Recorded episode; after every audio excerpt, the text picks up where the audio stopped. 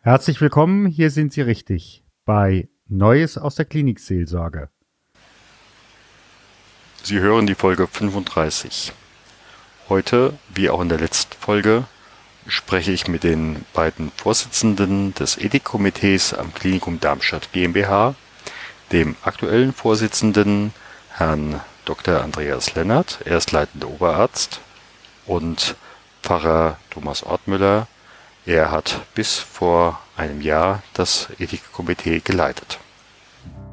Mein Name ist Stefan Hund von stefanhund.com, evangelischer Klinikseelsorger, Coach und Mediator. Begleiten Sie mich bei meinen Begegnungen rund um die virtuelle Hessenklinik. Kommen Sie mit.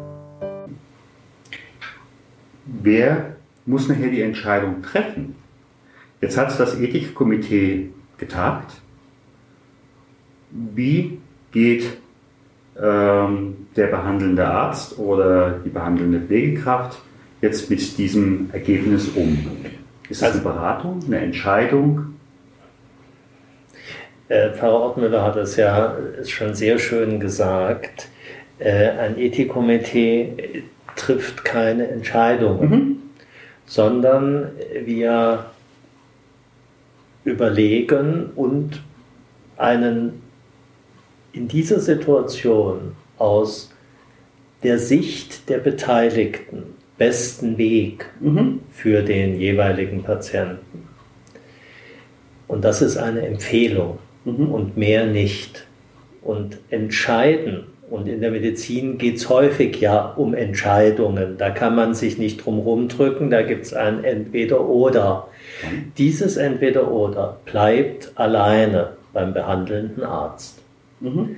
den wir, und das sehen wir als unseren Beitrag, mit ethisch begründeten Argumenten versorgen können. Mhm. Nicht mehr und nicht weniger. Ja. Eine Frage an Sie beide, äh, die mir zugetragen worden ist, wo es einfach anscheinend eine Unsicherheit gibt. Stichwort Patientenverfügung. Da haben verschiedene die Erfahrung gemacht, ich habe mir im Internet eine Patientenverfügung, ich sag mal ein bisschen flapsig, zusammengepuzzelt. Die habe ich dann mitgebracht und dann ist die so gar nicht zur Anwendung gekommen. Was wäre für Sie, äh, Herr Dr. Lennart, die Kriterien für eine gute Patientenverfügung?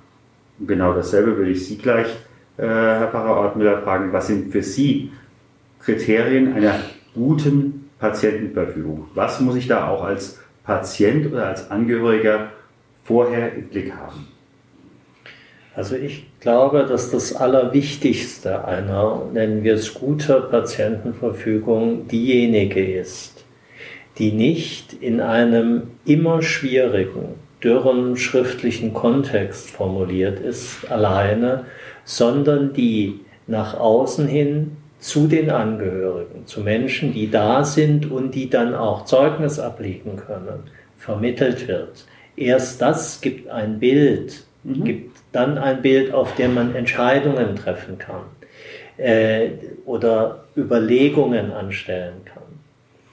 Im Einzelfall ist es immer schwierig, in einer konkreten Situation zu entscheiden, aufgrund ja häufig, wie Sie schon angedeutet haben, vorgefertigter Textblöcke, mhm. was genau in dieser Situation mit genau diesen Menschen passieren soll, was er konkret gewollt hätte. Mhm. Und insofern ist eine Patientenverfügung immer hilfreich, alleine durch die Tatsache, dass sie da ist, weil wir wissen, dieser Mensch hat sich aktiv mit dem Gedanken an sein Sterben und an seinen Tod beschäftigt. Mhm. Das ist schon, schon viel. Mhm. Und wie gesagt, im Konkreten wünschen wir uns als Ärzte möglichst sehr deutlich geschrieben, mhm. was passieren soll. Mhm.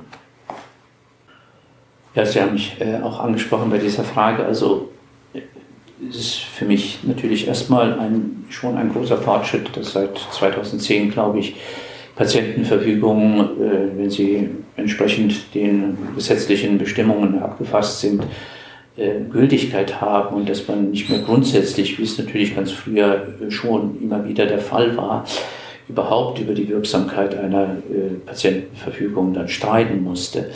Das ist, denke ich, gerade heute, wo, wo es in unserer Gesellschaft, glaube ich, Konsens ist, dass der Einzelne, den es letztlich betrifft, äh, seine Selbstbestimmung auch dann äh, leben kann, wenn er sich nicht mehr äußern kann, das ist sicherlich ein ganz großer Fortschritt. Aber die, der klinische Alltag äh, hat gerade in den letzten Jahr, fünf, sechs Jahren doch gezeigt, dass häufig die konkrete Situation, in der es um Entscheidungen geht, so komplex ist, mhm. dass es vielleicht auch eine Art von strukturellem Defizit gibt bei einer Patientenverfügung, eben alle möglichen Fälle konkret zu beschreiben, wo ich gerne so oder so äh, behandelt werden möchte. Ähm, das ist deshalb äh, so schwierig, weil eben vom Gesetzlichen her die Situation verlangt wird, äh, dass eben die Situation, in der die Patientenverfügung zur Anwendung kommen soll, möglichst genau beschrieben werden soll. Und dass zweitens die Maßnahmen, die man dann wünscht bzw. ablehnt, ebenfalls auch möglichst konkret beschrieben werden sollen. Also zum Beispiel Anlage einer Magensonde oder Reanimation, ja mhm. oder nein, in welcher Situation. Das macht es so schwierig, weil natürlich können wir letztlich nicht alles antizipieren und vorhersagen oder vorherdenken, was dann möglich ist.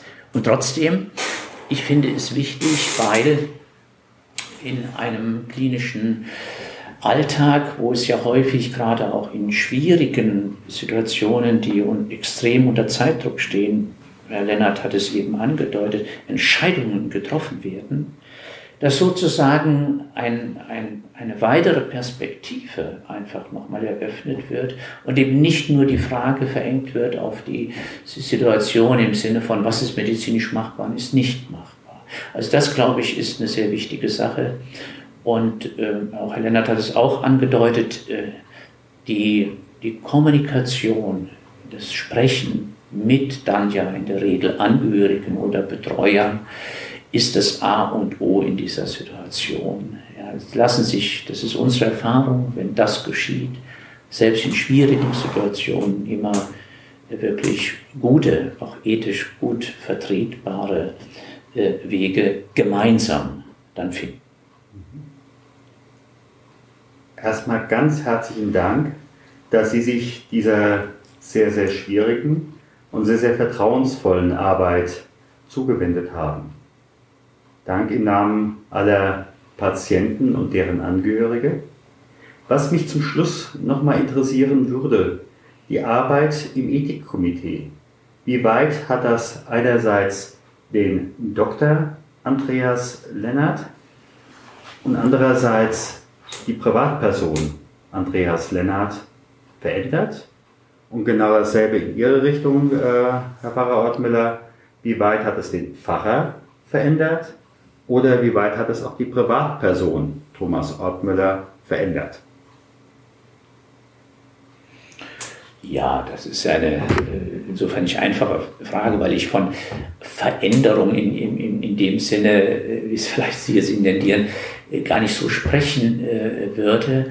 Aber es hat natürlich diese Arbeit äh, auf der einen Seite auf der theoretischen Ebene, aber dann ganz konkret auch in den Begegnungen mit Patienten, mit Ärzten, Ärztinnen, mit Pflegenden, äh, hat es schon natürlich ähm, Anregungen oder auch Spuren bei mir hinterlassen. Mhm. Ähm, ich bin nicht äh, Arzt, ich bin kein Pflegender, ich komme von einer ganz anderen Profession im Klinikalltag. Und was ich äh, gelernt habe, ich sehe heute äh, ärztliches Handeln, pflegerisches Handeln noch wesentlich differenzierter. Und vor allen Dingen habe ich viel mehr Respekt gewonnen in mhm. dieser Tätigkeit vor solchen Situationen, wo Menschen stehen, die Entscheidungen treffen müssen. Das heißt, äh, ich bin so ein bisschen ähm, in der Situation, dass ich, wenn ich daran denke, dass mich das selbst mal betreffen würde, äh, dass ich letztlich weiß, bei allem, was man versucht, sei es durch eine Patientenverfügung, durch gute Gespräche in schwierigen Situationen, dass es letztlich doch in solchen schwierigen Situationen auf, auf das Vertrauensverhältnis ankommt mit den Menschen, mit denen man dann im Grunde genommen, ja, in deren Hände man sich begeben hat. Äh, das wird mir immer wieder deutlicher äh, oder deutlich, wie, wie wichtig das ist, ähm, das auch zu sehen. Das heißt nicht, sich mit klarem Kopf und gutem Verstand Gedanken zu machen. Lennart hat es vorhin mal erwähnt, sich mit, dem, mit der eigenen Endlichkeit zu beschäftigen, äh, angesichts der enormen Möglichkeiten der Medizin und versuchen, seinen Weg, so gut es geht, äh, gemeinsam mit den Menschen, mit denen man zusammen ist, äh, zu diskutieren und darüber zu sprechen. Bei mir ist natürlich durch meine Tätigkeit auf der Intensivstation sehr früh die Notwendigkeit entstanden, dass man neben der medizinischen Expertise und den medizinischen Kenntnissen auch Qualitäten entwickelt, die die Gesprächsführung und die Begleitung von Patienten und Angehörigen beinhalten. Das muss man lernen. Ich gehöre da noch zu einer etwas anderen Generation, die vielleicht mehr Zeit hatte. Und insofern ist es wichtig für mich, dass ich jetzt mit dem Ethikkomitee und mit der Arbeit vor Ort die Möglichkeit habe, hier strukturiert jungen Kollegen auch eine neue Denkdimension zu eröffnen, die weggeht von dieser ungeheuren Vielzahl an medizinischen Fakten, hingeht zu einer Gesamtschau, die eben nicht nur die Medizin, sondern auch Gefühle, Wünsche, Hoffnungen und auch Tod betrifft. Das ist ein Wort, was wir als Ärzte immer noch sehr schwer aussprechen können.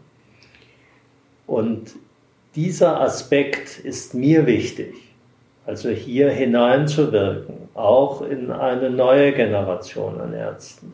Und das freut mich. Ich sage ganz, ganz herzlichen Dank Ihnen, Herr Dr. Lennart, Ihnen, Herr Pfarrer Ortmüller, dass Sie sich die Zeit genommen haben für Ihre Offenheit. Ganz herzlichen Dank. Bitte schön. Gott segne dich und behüte dich. Gott lasse leuchten sein Angesicht über dir und sei dir gnädig. Gott erhebe sein Angesicht auf dich und schenke dir Frieden. Geh hin im Frieden Gottes.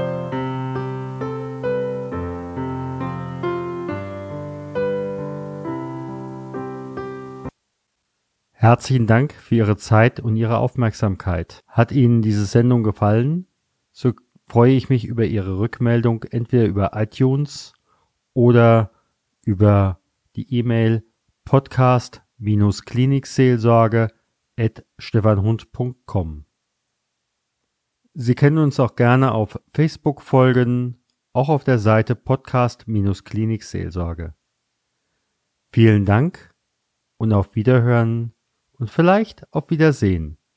Ihr Stefan Hund.